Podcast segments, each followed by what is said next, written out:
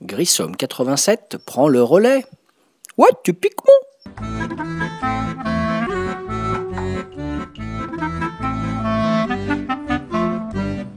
Salut les ludophiles et les ludopathes, c'est Grissom alias David, toujours sur le site de Ludologa. Aujourd'hui pour le podcast numéro 8, je vais vous faire la suite d'un podcast que j'ai fait un peu avant. Je vais vous reparler de Wingspan. Wingspan, un jeu d'Elizabeth Grave qui a été localisé en France chez Matago. Donc je vous avais fait déjà une open box de Wingspan. Entre temps, j'ai eu le temps de faire quelques parties et donc je vais vous donner mon ressenti, vous expliquer un peu les règles. Voilà. Donc Wingspan, le but va être de gagner des points de victoire euh, sur un jeu thématique autour des oiseaux. Principalement, donc là, on est sur des oiseaux d'Amérique du Nord. Vous avez dans ce jeu environ 170 cartes différentes d'oiseaux. Voilà. Donc il y a euh, des cartes oiseaux qu'on va devoir piocher. Au début du jeu, on va avoir euh, des cartes objectifs personnels. On va en piocher deux et en garder une. En fonction si on l'a réalisé ou pas, on va gagner des points de victoire à la fin. Voilà, on a toutes les ressources de nourriture, donc cinq sortes de ressources différentes. Vous avez le blé, les baies, le poisson, les souris et les vers de terre. Voilà, donc les objectifs personnels, les cartes oiseaux, les ressources, une belle mangeoire euh, à oiseaux qui va servir pour lancer les dés. Elle est très stylée, très jolie. Voilà, et dernière chose, le petit plateau entre les joueurs qui est un plateau objectif de manche. Donc quatre manches, un objectif pour chaque manche. Du genre avoir le plus d'œufs dans des nids euh, de telle ou telle sorte ou avoir le plus d'oiseaux dans les marais, ainsi de suite. Et chacun ensuite a son plateau personnel. Sur le plateau personnel, on va trouver trois euh, lignes et cinq colonnes. Les trois lignes correspondent au territoire où vont euh, pouvoir être installés nos oiseaux. Donc vous avez les oiseaux qui vont dans la forêt, les oiseaux qui vont dans les prairies et les oiseaux qui vont dans les marécages.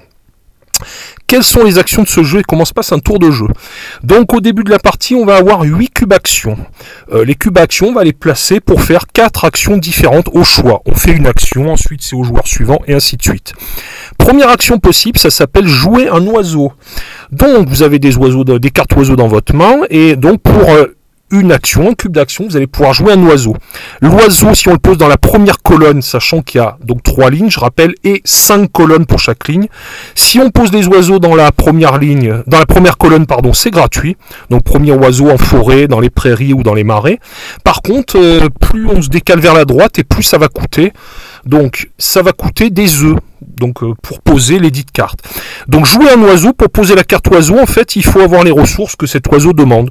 Exemple, si vous voulez poser, euh, je sais pas moi, un balbuzard, par exemple, il va falloir un poisson et une baie. Je dis ça au hasard, j'ai pas les cartes sous les yeux là.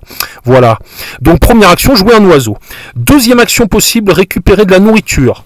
Donc vous allez, en posant un cube action sur cette ligne-là, récupérer un dé ou deux dés de nourriture, ça va dépendre euh, d'où vous êtes décalé sur la ligne.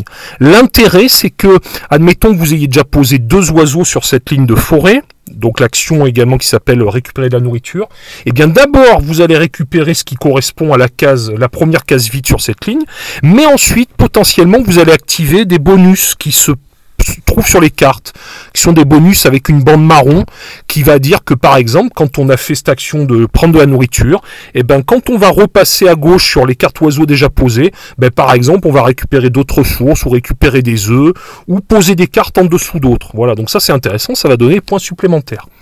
Troisième action qui correspond euh, à la ligne des prairies, euh, couleur jaune, les forêts c'était vert. La ligne des prairies, ça va être pondre des œufs, un peu comme récupérer de la nourriture, où je prends un dé ou deux dés dans la mangeoire et le petit token qui correspond.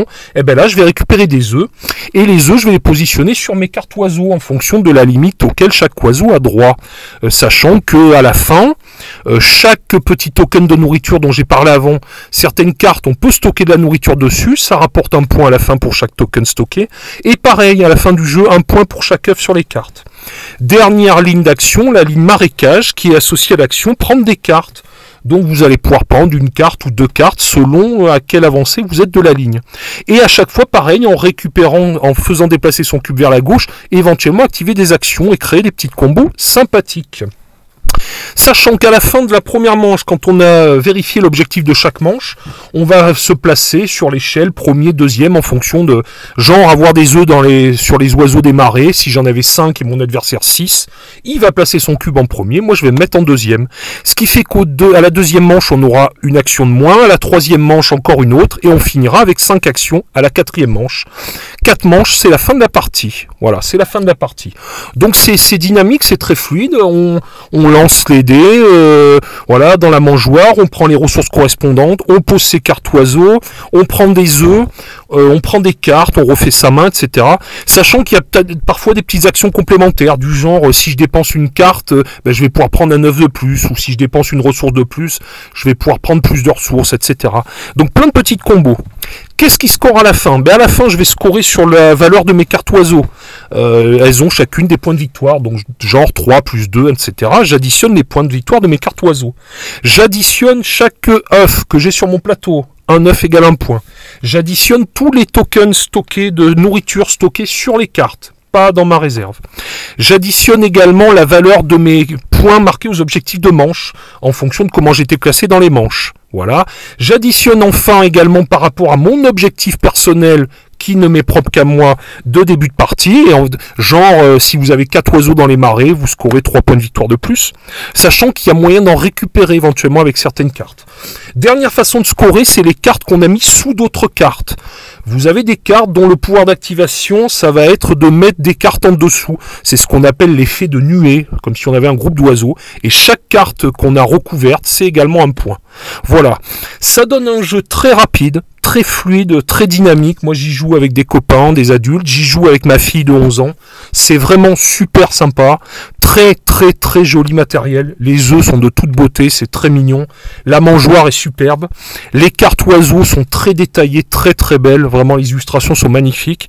Donc, on a des informations également sur le, nid, sur les informations de la zone géographique. Ça, c'est juste pour votre culture perso.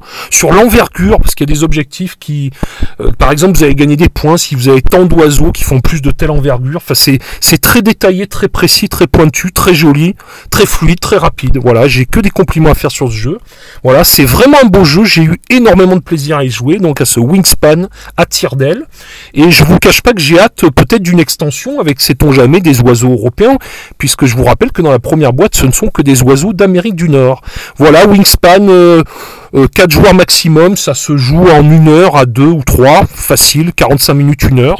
Donc euh, une heure et demie grand max à 4 et franchement euh, très beau matériel et très grand plaisir de jeu. Voilà, je vous retrouve bientôt pour le podcast numéro 9 où je vous parlerai d'une autre open box, c'était celle de Muséum et la suite de cette open box puisque je vous ferai les règles de Muséum et pareil un avis après quelques parties. Voilà, je vous souhaite une bonne journée les ludos et à bientôt et surtout bon jeu